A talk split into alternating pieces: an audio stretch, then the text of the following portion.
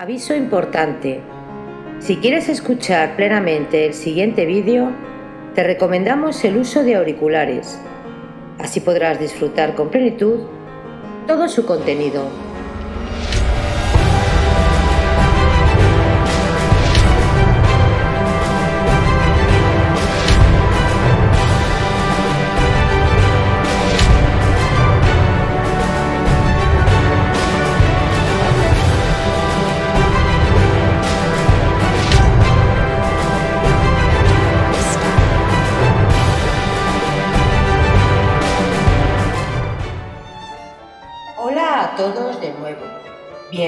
A Biografías Épicas.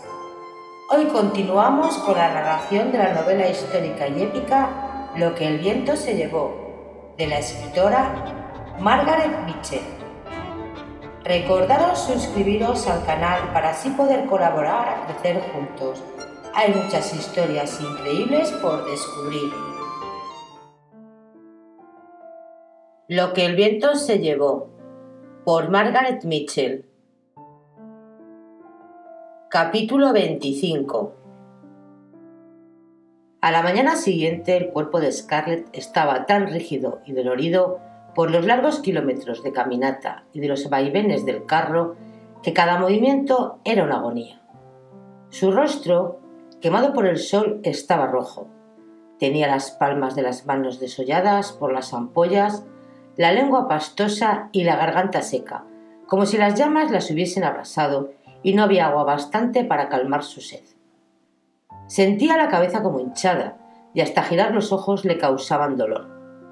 Náuseas que le recordaban los primeros días de su embarazo hicieron insoportable para ella hasta el olor de los humeantes ñames del desayuno.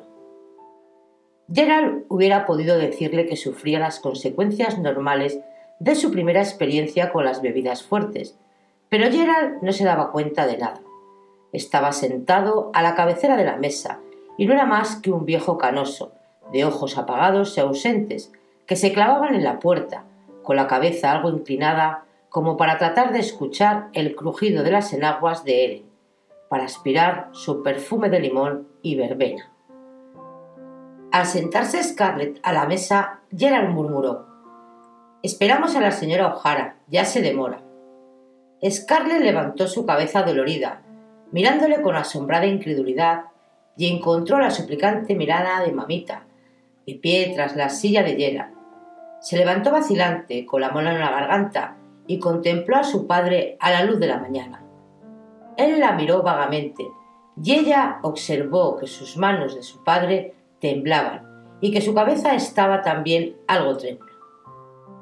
Hasta aquel momento no comprendió en qué medida había contado con Gerald para que le ayudase, para que le dijese lo que debía hacer.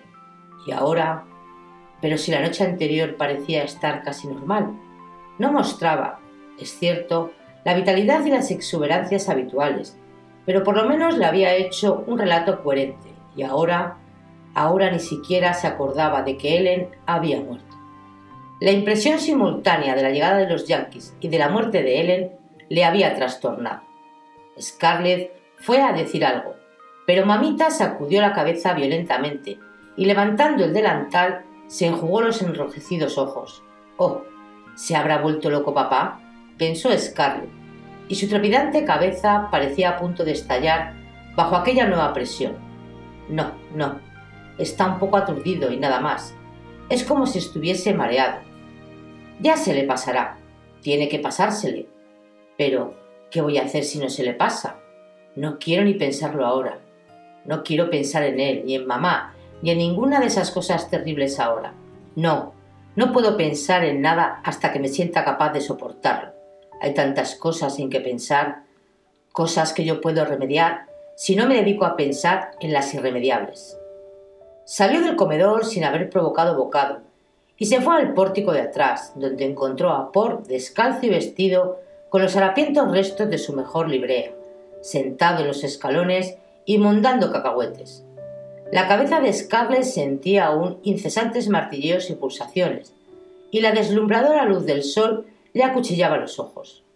Solo para mantenerse en pie necesitaba hacer un gran esfuerzo de voluntad, y hablaba con el mayor laconismo, suprimiendo las fórmulas habituales de cortesía que su madre le enseñara a usar desde la infancia. Comenzó a preguntar tan bruscamente y a dar órdenes en un tono tan decidido que las cejas de Por se alzaron con sorpresa. La señora Helen jamás había hablado a nadie tan secamente, ni siquiera cuando cogió a un negro robando pollos o sandías. Le interrogó nuevamente sobre los campos, los huertos, el ganado, y sus ojos verdes adquirían un brillo acerado que Paul nunca había visto en ellos. Sí, señora, el caballo murió, allí donde yo lo había atado con el hocico metido en el cubo, que tiró, por cierto. No, la vaca no murió. ¿No sabía usted? Tuvo una ternera anoche, por eso mugía tanto. Vaya una comadrona que sería Prissy. Observó a Scarlett irónicamente. Dijo que la vaca mugía porque necesitaba que le ordeñasen. Prissy no piensa ser partera de vacas, señora Scarlett, concluyó Pop diplomáticamente, y no vale la pena discutir los bienes de Dios nos manda, porque esa ternera supondrá una vaca muy grande y habrá leche y manteca en abundancia para las niñas, que es lo que necesitan, según dijo el doctor Yankee. Bueno, sigue. ¿Quedan más animales? No, señora. Nada más que una cerda vieja y sus lechones. Los llevé a los pantanos el día que llegaron los yanquis, pero Dios sabe cómo podremos darle caza ahora. Quiero decir a la marrana. Ya los encontraremos, no te apures. Tú y Prissy podéis empezar a buscarlos. Por pareció sorprendido e indignado. Señora, eso es cosa de los del campo, y yo he sido siempre un negro de casa. Un diablillo con un par de tenacillas candentes parecían divertirse pellizcando los ojos de Scarlett. O buscáis vosotros dos la cerda, o os largáis de aquí, lo mismo que se fueron los negros del campo. Las lágrimas temblaron en los apenados ojos de Paul. Oh, si la señora Ellen estuviera allí, ella comprendía aquellos distingos y se hacía cargo de las enormes diferencias que había entre las obligaciones de un peón de campo y las de un negro doméstico. Marcharme, señora Scarlett. ¿Y dónde iba a ir yo? No lo sé ni me importa, pero cualquiera que no quiera trabajar en Tara puede irse a buscar a los yanquis, puede decírselo también a los demás. Bien, señora. Y ahora dime, ¿qué hay del maíz y del algodón por? ¿El maíz? Dios mío, señora Scarlett. Pusieron los caballos a pastar en el maizal y se llevaron después todo lo que los caballos no habían comido o estropeado. Y metieron los cañones y los carros por el algodón hasta destrozarlo todo, excepto unas cuantas hectáreas al fondo de la quebrada, en que no se fijaron. Pero por ese algodón no vale la pena ni molestarse, porque apenas allí hay tres balas. Tres balas. Scatler recordó las docenas y docenas de balas que producía Tara, y la cabeza le dolió más aún. Tres balas. Tal cantidad era apenas un poco más de lo que cogían aquellos pobretones de los Slattery. Y para colmo de males, quedaba la cuestión de los impuestos. El gobierno confederado aceptaba el algodón en lugar de dinero, como pago de impuestos, pero tres balas no bastarían ni para pagar estos. Poco les importaba, sin embargo, a ella o a la Confederación, ahora que todos los braceros habían huido y que no quedaba nadie para recoger el algodón. No quiero pensar tampoco en esto, se dijo. Las contribuciones no son cosas de mujeres en modo alguno. Papá es el que debe atender estas cosas, pero papá, no quiero pensar ahora en papá. La Confederación puede esperar el dinero sentadita. Lo que necesitamos ahora es algo que comer. Por, ¿habéis estado alguno de vosotros en Doce Robles o en la finca de los Maquintos para ver si queda algo allí en los huertos? No, señora, no hemos salido de Tara. Podrían cogernos los yanquis. Enviaré a Dircen a la finca de los Maquintos. Acaso encuentre algo allí. Y yo iré a Doce Robles. ¿Con quién, niña? Yo sola. Mamita tiene que quedarse con las pequeñas y mi padre no puede. Por lanzó una exclamación que la puso furiosa. Podría haber yanquis o negros bandidos en Doce Robles, no debía ir allí sola. Bueno, basta ya, Por. Dile a Dirce que se ponga de camino inmediatamente. Y tú y Prissy, id a traerme la cerda y las crías, dijo secamente dando media vuelta. La vieja cofia de percal de mamita, descolorida pero limpia, colgaba de una percha en el pórtico trasero, y Scarlett se la puso, recordando como si fuese algo de otro mundo el sombrero con rizada pluma verde que Red le había traído de París. Cogió un gran canasto hecho con ramas de roble y bajó las escaleras posteriores. no sin que cada paso repercutiese en su cabeza, como si la espina dorsal fuese a escapársele por el cráneo. El camino hasta el río se extendía, rojizo y abrasador, entre devastados campos de algodón. No había árboles que los sombreasen, y el sol traspasaba la cofia de mamita, como si fuese de muselina y no de recio percal, mientras el polvo flotante se filtraba por su nariz y su garganta, hasta parecerle que si intentaba hablar saltaría en tiras sus membranas. En el sendero, profundos hoyos y surcos mostraban el rastro del paso de los caballos y de los cañones pesados, y a los lados las rojizas cunetas mostraban grandes surcos abiertos por las ruedas de los vehículos. Las plantas de algodón aparecían pisoteadas y deshechas en los sitios donde la caballería y la infantería, empujadas afuera del estrecho sendero por la artillería, habían marchado a través de los verdes arbustos, hundiéndolos en la tierra. Aquí y allá, en campos y veredas, se veían hebillas y trozos de correajes, cantimploras aplastadas por los cascos y ruedas de armón, botones, gorras azules, calcetines agujereados, harapos ensangrentados, todos los desechos que deja un gran ejército en marcha. Pasó junto al pequeño grupo de cedros y la baja cerca de ladrillos que señalaban el minúsculo cementerio de la familia, tratando de no pensar en la nueva tumba, contigua a los tres montículos de las de sus hermanitos. Oh, Ellen. Siguió bajando trabajosamente el polvoriento cerro, pasando cerca del montón de cenizas y de la mutilada chimenea, que era todo lo que quedaba de la casa de los Slattery, y deseó con crueldad que toda la tribu de aquel apellido estuviese también hecha cenizas. Si no hubiese sido por los Slattery, por aquella antipática Amy, que tenía un chiquillo bastardo, hijo del capataz, Ellen no habría muerto. Lanzó un gemido cuando un afinado guijarro se clavó en su lacerado pie. ¿Qué hacía ella allí? porque Scarlett O'Hara, la belleza del condado, el orgullo de Tara, siempre tan cuidada y protegida, caminaba casi descalza por aquel escabroso sendero? Sus piececitos estaban hechos para bailar, no para andar cojeando. Sus delicados escarpines para asomarse atrevidamente entre brillantes sedas, no para recoger cortantes pedruscos y polvo. Había nacido para ser mimada y atendida, y sin embargo, allí estaba ahora, llena de náuseas y harapienta, impulsada por el hambre, a la caza de alimento en los huertos de sus vecinos. Al pie del amplio cerro estaba el río, y qué frescura y quietud había en aquellos árboles que trenzaban sus ramas sobre el agua. Se dejó caer en la orilla, se quitó los restos de los zapatos y las medias, y humedeció ardorosos pies en la fría agua. Qué grato sería permanecer allí todo el día, lejos de los melancólicos ojos de Tara, allí donde solo el susurro de las hojas y el murmullo del agua lenta rompían el silencio.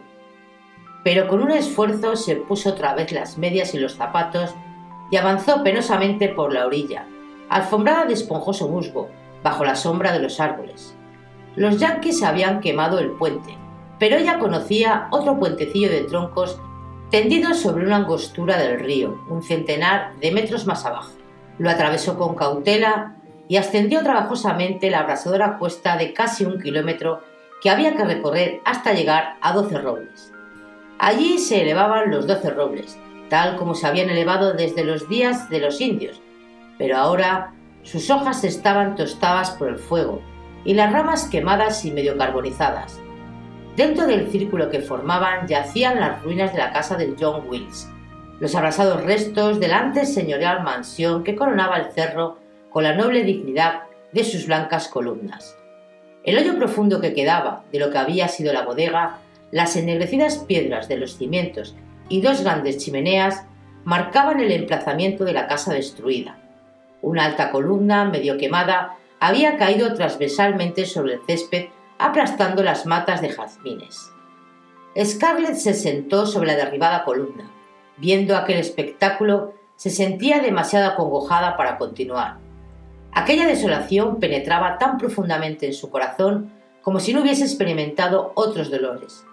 Allí, a sus pies, estaba el orgullo de los Wills, convertido en cenizas. Allí estaba el fin de aquella casa tan amable y cortés, en la que siempre la recibieran con los brazos abiertos, la casa de la que en sus vanos ensueños había aspirado a ser ama y señora. En ella había bailado, comido y filtreado, y en ella había contemplado con el corazón dolorido y celoso cómo Melanie procuraba agradar a Ashley. Allí también, a la fresca sombra de sus árboles, Charles Hamilton había oprimido su mano con éxtasis cuando ella le prometió casarse con él. Oh, Ashley, pensó, deseo de corazón que hayas muerto. No soportaría la idea de que pudieras ver todo esto. Ashley se había casado allí con su prometida, pero su hijo y sus nietos no podrían ya traer otras prometidas a esa casa. No habría ya bodas ni nacimientos bajo el hospitalario techo que Scarlett amara tanto y que había deseado gobernar. La casa había muerto, y para Scarlett era como si también los Wilkes hubiesen muerto entre sus cenizas. No quiero pensar en eso ahora, no puedo soportarlo. Ya pensaré más tarde, dijo en voz alta, desviando la mirada. Buscó el huerto, tropezando entre las ruinas con los pisoteados rosales que los Wilkes cuidaban con tanto esmero. Atravesó el patio posterior y las cenizas del ahumadero, de los cobertizos y gallineros. La valla de troncos cortados alrededor del huertecillo de la casa estaba destrozada, y las antes simétricas hileras de plantas verdes habían sufrido el mismo trato que las de Tara. La blanda tierra estaba llena de las cicatrices causadas por los cascos de los caballos y las pesadas ruedas, y las legumbres habían sido hundidas en el suelo. Allí no quedaba nada que pudiera servirle. Retrocedió por el patio y siguió el sendero que conducía a la silenciosa fila de blancas barracas destinadas a la servidumbre, gritando ¡Eh, eh! conforme caminaba. Pero ninguna voz respondió a la suya, ni siquiera ladró un perro. Evidentemente los negros de los Wilkes habían huido o se habían unido a los yanquis. Ella sabía que cada esclavo tenía allí su parcela de huerto, y cuando llegó a los pabellones de los negros, confiaba en que tales parcelas hubiesen quedado inmunes. Su búsqueda fue recompensada, pero estaba demasiado extenuada para sentir alegría a la vista de los nabos y las coles, algo mustios por falta de agua, pero todavía en pie, así como las alubias, amarillentas pero comestibles. Se sentó entre los surcos y cavó la tierra con temblorosas manos, llenando el cesto poco a poco. Lograría hacer una buena comida en Tara, aquella noche al menos, a pesar de la falta de unos trozos de carne para cocer con las legumbres. ¿Acaso un poco de grasa que Dilce empleara para alumbrar podría utilizarse como condimento? Tenía que acordarse de decir a Dilce que emplease piñas y economizase la grasa para guisar. Cerca del último escalón, en una de las cabañas, halló una pequeña hilera de rábanos, y el hambre se apoderó de ella súbitamente. Un rábano ácido picante era precisamente lo que su estómago parecía reclamar. Quitó someramente con la falda la tierra adherida, mordió la mitad y la comió a toda prisa. Era un rábano viejo y correoso, y tan picante que hizo brotar las lágrimas de sus ojos. Apenas pasó aquel primer bocado, su vacío y castigado estómago se reveló, y Scarlett hubo de detenerse sobre la blanda tierra mientras vomitaba penosamente. El vago olor al negro que exhalaba de la cabaña aumentó todavía más sus náuseas, y falta de fuerzas para combatirlas continuó sufriendo dolorosas arcadas en tanto que la cabaña y los árboles giraban velozmente en torno suyo. Al cabo de un largo rato se tendió de cara al suelo. La tierra le parecía tan blanda y confortable como una almohada de plumas, y su cerebro erraba débilmente de una cosa a otra. Ella, Scarlett O'Hara, yacía junto a una cabaña de negros, entre ruinas, demasiado enferma y agotada para poder moverse y no había en el mundo nadie que lo supiese o que le importase lo más mínimo. A nadie le importaba, aunque lo supiesen, porque todos ellos tenían demasiadas preocupaciones propias para ocuparse de las ajenas. Y todo esto le ocurría a ella, a Scarlett O'Hara, que jamás había tenido que levantar la mano ni para recoger una media tirada en el suelo, o para atarse los cordones de los zapatos. A Scarlett, cuyas más leves jaquecas y nerviosismos habían suscitado ansiedades y mimos durante toda su vida.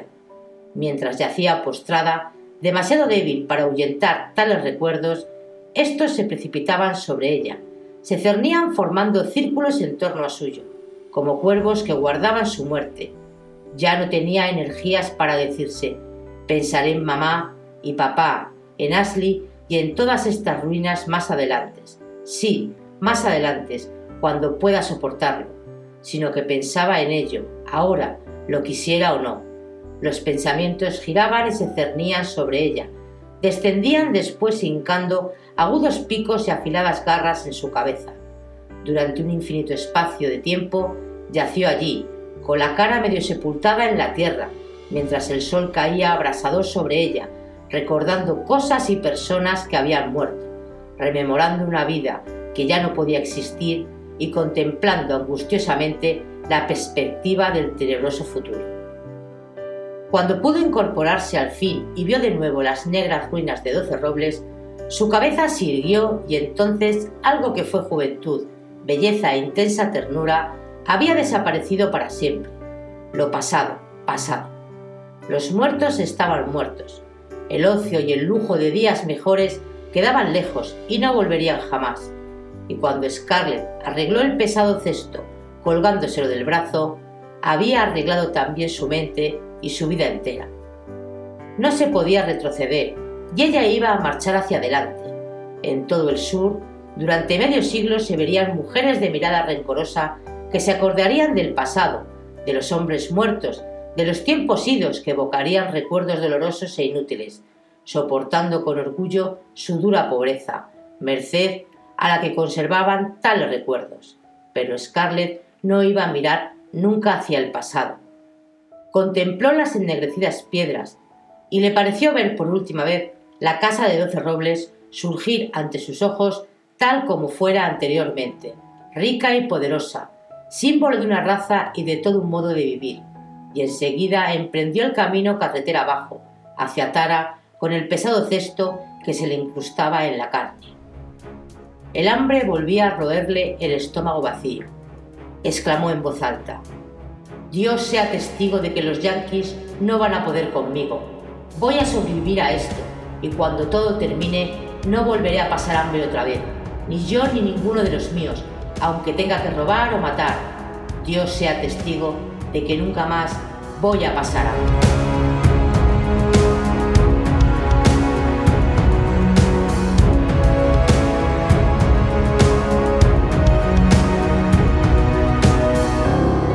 Durante los días siguientes, Tara podía haber sido la desierta isla de Robinson Crusoe. Tan silenciosa y aislada estaba del resto del mundo. El mundo estaba unos kilómetros más allá, pero era como si hubiese un vasto océano entre Tara y Jonesboro, y Fanny Bay y Lovejoy, incluso entre Tara y las plantaciones inmediatas. Muerto el viejo caballo, ya no existía medio de transporte, y Scarlett carecía de tiempo y de fuerzas para recorrer fatigosamente kilómetros de tierra rojiza. A veces, en aquellos días de agotadora labor, de desesperada lucha por la comida y de incesantes cuidados a las tres enfermas, Scarlett descubría que sus oídos trataban de recoger sonidos familiares. Las agudas risotadas de los negritos jóvenes en sus pabellones, el chirrío de los carros que regresaban del campo, el relincho del caballo de Gerald, suelto por los pastos, el rechinar de las ruedas de los carruajes por el sendero que conducía a la casa y las alegres voces de los vecinos que iban a pasar la tarde en inofensivo chismorreo. La carretera permanecía quieta y desierta, y jamás una sola nubecilla de polvo indicaba la llegada de visitantes. Tara era una isla en un mar de ondulantes y verdes cerros y de rojizos campos. Quizá en alguna parte quedara un mundo de familia que comía y dormían seguro, bajo su propio techo. En alguna otra parte habría muchachas vestidas con elegancia, que filtrearan alegremente y cantaran, cuando se acabe esta guerra cruel, como lo había cantado ella pocas semanas antes. En alguna otra parte había guerra y atronadores cañones, y ciudades incendiadas y hombres que se pudrían en los hospitales entre dor a medicamentos.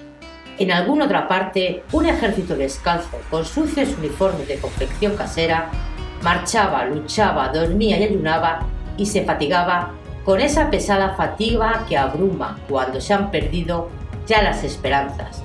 Y en alguna otra parte, los cerros de Georgia azuleaban bajo los uniformes de los yanquis, de yanquis bien nutridos, montados sobre caballos a hitos de buen maíz.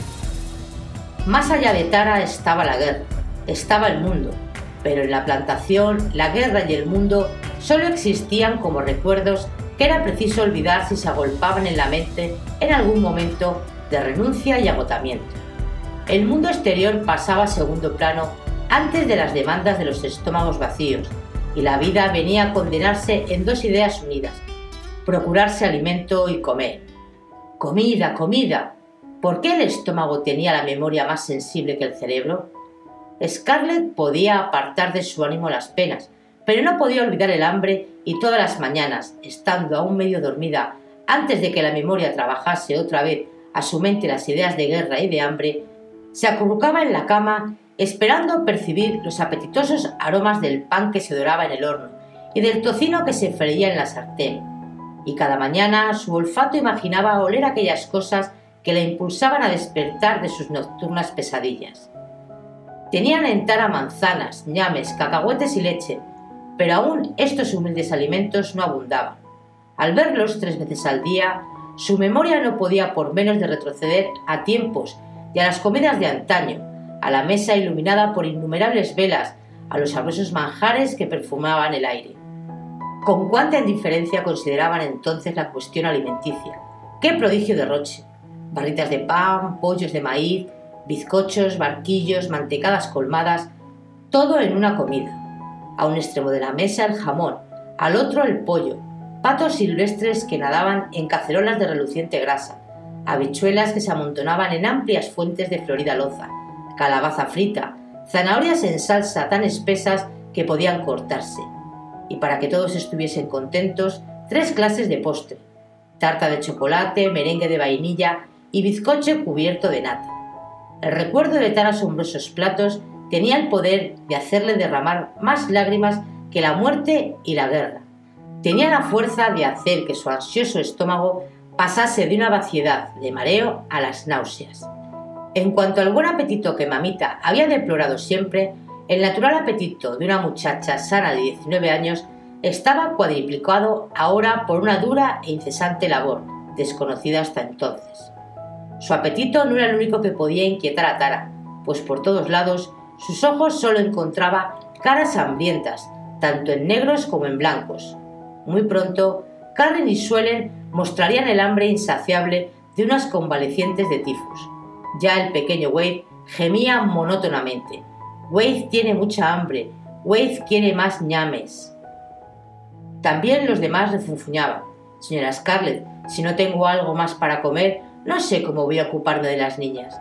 Señora Scarlett, como no me eche algo más al estómago, no voy a poder cortar leña. Niña mía, estoy deseando comer algo. Hija, por Dios, ¿no hay más que ñames para la comida? Melanie era la única que no se quejaba. Melanie, cuyo rostro estaba más pálido y más delgado cada día y que hacía muecas de dolor incluso dormida. No tengo hambre, Scarlett. Da mi parte de leche a Dilce. La necesita para alimentar a los nenes. Las personas enfermas nunca tienen hambre. Aquella resignada actitud irritaba a Scarlett más que las quejas plañederas de los otros. Podía obligar y obligada a los demás a que callasen, con sus amargos sarcasmos, pero ante el espíritu de sacrificio desplegado por Melanie se sentía desarmada, tan desarmada como furiosa. Gerald, los negros y Wade se arrimaban ahora a Melanie, porque ésta, aún en su debilidad, se mostraba compasiva y cariñosa, y Scarlett en aquellos días era todo lo contrario. Wade especialmente no salía del cuarto de Melanie. A Wade le pasaba algo, pero Scarlett no tenía tiempo para descubrirlo. Aceptó lo que decía mamita respecto a que el chiquillo tenía lombrices y le hizo tomar una medicina compuesta de ciertas hierbas secas y de corteza de árbol, que él empleaba siempre para los negritos. Pero el vermífugo solo sirvió para que el niño palideciese aún más. En aquellos días Scarlett casi no consideraba a Wade como un ser humano. Era para ella tan solo una preocupación más, una boca más que alimentar. Más tarde, cuando pasaran aquellos apuros, jugaría con él, le contaría cuentos, le enseñaría el abecedario, pero ahora no tenía ni tiempo ni ganas de hacerlo. Y como se lo encontraba constantemente en medio, cuando ella estaba más cansada o más preocupada, muchas veces le hablaba con dureza. Incluso le enojaba que sus breves represiones hiciesen asomar a los ojazos del niño una expresión de verdadero espanto, porque cuando se asustaba parecía como idiotizado. Ella no se hacía cargo de que el pequeño había vivido entre terrores demasiado fuertes para que un adulto pudiese comprenderlos. El miedo se había apoderado de Wade, un miedo que agitaba su espíritu y hacía que por todas las noches despertase dando gritos. Cualquier ruido inesperado, cualquier regaño, le hacía temblar porque en su mente los ruidos inesperados y las voces violentas estaban indisolublemente ligados a los yanquis, y tenía más miedo a los yanquis que a los fantasmas de Prissy. Hasta que empezó la tormenta del sitio, jamás había conocido el chiquillo más que una vida tranquila, plácida y feliz. Aunque su madre no se ocupara mucho de él, no había recibido nunca más que mimos y palabras cariñosas, hasta la noche en que fue arrancado del sueño para encontrarse bajo el cielo enrojecido por el resplandor de los incendios y las explosiones que retumbaban en el aire. Aquella noche y al siguiente día le abofeteó su madre por primera vez, él escuchó de su boca los primeros gritos de regaño. La vida que él conocía en la linda casa de ladrillo de la calle de Peachtree, la única vida que conociera hasta entonces, se había desvanecido aquella noche y no podría recobrarla jamás. En la huida de Atlanta, nada comprendió él de lo que pasaba, excepto que los yanquis le perseguían y vivía aún bajo el terror de que los yanquis le cogiesen y le hiciesen pedazos. Cada vez que Scarlett levantaba la voz para regañarle, le asaltaba el terror y su vaga memoria infantil evocaba los horrores de la primera noche en la que ella le había regañado. Ahora los yanquis y las palabras duras estaban perpetuamente unidos a su mente y sentía un miedo muy grande a su madre. Scarlett no podía por menos que notar que el niño comenzaba a rehuirla, y en los raros momentos en que sus interminables quehaceres le permitían pensar en ello, se preocupaba bastante. Aquello era todavía peor que tener todo el día colgado de su falda, y la molestaba que el refugio del niño fuese Melanie y el cuarto de ésta, en donde jugaba pacíficamente a lo que Melanie le sugería o escuchaba los cuentos que ésta le contaba. Wade adoraba a su tita, que tenía la voz dulce que sonreía siempre, que nunca le decía Cállate, Wade, me mareas, o bien Estate quieto, Wade, por amor de Dios. Scarlett no tenía tiempo ni ganas de acariciarle, pero se sentía celosa de que Melanie lo hiciese. Al verlo un día haciendo volantines en la cama de Melanie y dejándose caer sobre ésta, le pegó. ¿No se te ocurre nada mejor que dar esos golpetazos a tu tía, que está mala? Ya te puedes ir a jugar al patio y no volver aquí. Pero Melanie extendió el débil brazo y atrajo al gimiente niño hacia ella. Vamos, vamos, güey. Tú no querías darme ningún golpe, ¿verdad? No me molesta, Scarlett. Déjale que se quede aquí. Déjame que me ocupe de él un poco. Es lo único que puedo hacer yo hasta que me ponga buena, y tú estás demasiado atareada para hacerlo. No seas tonta, respondió secamente Scarlett. No estás todavía tan repuesta como debieras. Y que Wade se deje de caer sobre tu vientre no creo que te venga muy bien. Y a ti, Wade, si te vuelvo a pescar en cama de tu tía, ya verás lo que te espera. Y menos lloriqueos, siempre andas gimiendo, debes procurarte portarte como un hombrecito. Wed sollozante escapó para ir a esconderse en los sótanos. Melanie se mordió el labio y los ojos se inundaron de lágrimas mientras mamita, que estaba de pie en el corredor y había presenciado la escena, frunció el ceño y respiró trabajosamente. Pero nadie le ponía objeciones a Scarlett en aquellos días. Todos tenían miedo a su acelada lengua. Todos tenían miedo al nuevo ser que se había posesionado de su cuerpo. Ahora Scarlett era la reina suprema de Tara, y como sucede a otros cuya autoridad cae repentinamente en sus manos, todos los tiránicos instintos de su naturaleza afloraron a la superficie. No es que ella fuese mala por esencia, era por estar tan asustada y tan insegura de sí misma por lo que se mostraba cruel, por miedo a que los demás descubriesen su flaqueza y se negasen a obedecerla. Además, le causaba cierto placer gritar a la gente y saber que le tenían miedo. En ello encontraba cierto alivio para su tensión nerviosa. No se le ocultaba el hecho de que su personalidad se transfiguraba. A veces, cuando sus secas órdenes hacían que Port adelantase el labio inferior y que Mamita murmurase a algunas personas se les ha subido los humos en estos días, ella no podía por menos de asombrarse de haber perdido sus buenos modales. Toda la cortesía, toda la suavidad que él le había inculcado, se habían desprendido de ella como se desprenden las hojas de los árboles al soplo del primer viento otoñal. Una y otra vez él le decía, sé firme pero amable con los inferiores, especialmente con los negros. Mas si fuese amable, los negros permanecerían sentados en la cocina todo el día, hablando incesantemente de los buenos tiempos pasados, en que a un criado de la casa no se le exigía que hiciese el trabajo de un peón de campo. Ama y cuida bien a tus hermanos, sé buena con los afligidos, decía Ellen, muéstrate cariñosa con los que tienen penas y dificultades. Pero no podía amar a sus hermanas, no eran más que un peso muerto cargado sobre sus hombros. En cuanto a cuidarlas, no las bañaba, las peinaba y les daba de comer a una costa de tener que caminar kilómetros al día para ir a buscar legumbres. No estaba aprendiendo a ordeñar la vaca, aunque el corazón se le subía a la garganta cada vez que el terrible animal agitaba los cuernos en dirección suya. En cuanto a ser amable, era perder el tiempo. Si se mostraba demasiado amable con ellas, probablemente se quedarían en la cama más tiempo del que debía, y ella quería verlas en pie lo antes posible, a fin de contar con cuatro manos más para ayudarla. Convalecían lentamente y yacían débiles y esqueléticas en su camita. Mientras reposaban inconscientes, el mundo había cambiado. Habían llegado los yanquis, los negros se habían ido y su madre había muerto. Estos tres acontecimientos eran increíbles y sus mentes no podían comprenderlos. A veces les parecía estar delirando todavía y que tales cosas no habían ocurrido. Realmente Scarlett había cambiado tanto que aquello no podía ser cierto.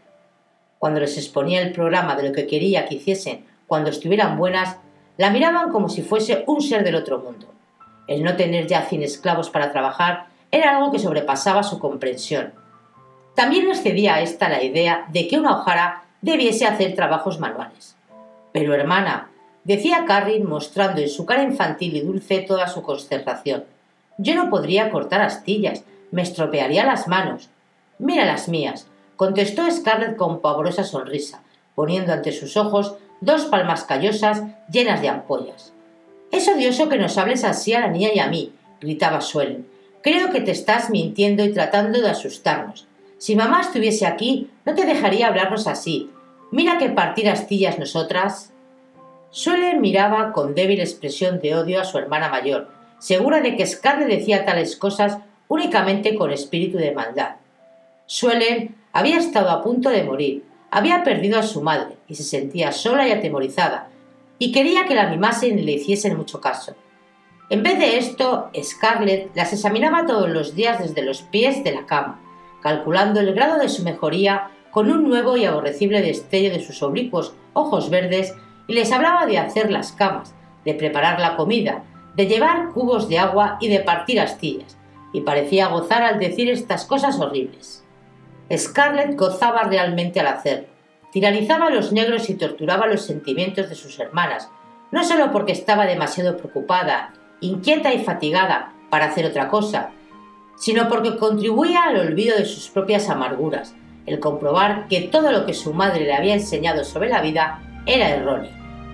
Nada en cuanto a su madre le enseñara le servía ahora para nada, y el corazón de Scarlett estaba dolorido y extrañado. No se le ocurría que Ellen jamás pudo prever aquel colapso de la civilización en la que se había educado a sus hijas, ni pudo tampoco profetizar la desaparición de la vida social para cuya ascensión la habían preparado con tanto cuidado. A Scarlett no se le ocurría que Ellen contemplaba entonces una perspectiva de plácidos años futuros, semejantes a los tranquilos años de su propia vida, cuando le enseñó a ser gentil y condescendiente, modesta, amable, buena y sincera. La vida trataba bien a las mujeres que habían aprendido a ser así, decía él. Scarlett pensaba con desesperación. No, nada, nada de lo que ella me enseñó me sirve ahora para nada. ¿De qué me serviría ahora la cortesía? ¿De qué la dulzura? Más me hubiera valido haber aprendido a arar, a recolectar algodón como un negro. Oh madre, qué equivocada estabas. No se detenía a pensar que el mundo ordenado de Ellen había desaparecido, siendo sustituido por un mundo brutal, un mundo en el que todo patrón, todo valor eran distintos. Ella solo veía, o le parecía ver, que su madre estaba equivocada y se esforzaba en cambiar rápidamente a fin de adaptarse a aquel nuevo mundo para el cual no estaba preparada. Solo sus sentimientos hacía Tara no haber cambiado. No se acercaba nunca a la casa. fatigada por venir a campo traviesa, sin que al divisar la blanca mansión amplia y baja, su corazón rebosara de alegría y de placer de regresar a ella. Jamás contemplaba desde la ventana los verdeantes pastos, los rojizos campos y las altas y enmarañadas copas de los entrelazados árboles del bosquecillo sin sentirse inundada del sentimiento de su belleza. Su amor por aquella tierra de suaves y ondulantes cerros, de tierra roja y brillante, aquella magnífica tierra de color de la sangre, del granate, del polvo del ladrillo, del vermellón, donde crecían tan maravillosamente arbustos verdes, salpicados de blancos brotes, eran una parte de Scarlett que resistía inalterable a todos los cambios. En ningún otro lugar del mundo existía una tierra como aquella. Cuando contemplaba Tara, comprendía en parte por qué se luchaba en las guerras. Red estaba equivocado al decirle que los hombres hacían la guerra por el dinero. No. Combatían por ondulantes hectáreas de tierra, suavemente surcadas por el arado, por verdes pastos de erguidas hierbas recién segada, por perezosos y amarillentos riachuelos y por casas blancas y frescas, sombreadas de magnolias. Aquellas cosas eran las únicas merecedoras de que se luchara por ellas, aquella rojiza tierra que era de ellos y que sería de sus hijos, y habría que producir abundancia de algodón para los hijos de sus hijos. Aquellas pisoteadas tierras de Tara eran lo único que le quedaba, ahora que su madre y Ashley ya no vivían, que Gerald estaba senil e inútil por las emociones, y que su dinero, los negros, su seguridad y su posición se habían desvanecido de la noche a la mañana. Y como si fuera ya una cosa de otro mundo, recordaba una conversación con su padre acerca de las tierras y se maravillaba ahora de haber podido ser tan joven y tan ignorante como para no entender lo que él quería decir cuando afirmó una vez que la tierra era la única cosa del mundo que merecía que se luchase por ella. Porque es la única cosa en el mundo que perdura, y que porque para cualquiera que tenga en sus venas una sola gota de sangre irlandesa, la tierra en que vive y de la que vive es como su madre. Es lo único que justifica el que se trabaje, se luche y se muera por ella. Sí, Tara merecía que se combatiese por ella, y ella aceptaba el combate simplemente y sin reparos. Nadie podría quitarle Tara, nadie los dejaría a ella y a su gente a la aventura, viviendo de la caridad de sus parientes. Conservaría Tara aunque tuviese que reventar trabajando a todos los que allí vivían. Fin del capítulo 25 de Lo que el viento se llevó. Si queréis el próximo capítulo en breve, deja tu comentario y tu like. Y tan pronto como me sea posible, tu deseo se hará realidad. Y recuerda, si no quieres perderte ningún capítulo, suscríbete. Gracias y hasta el siguiente vídeo.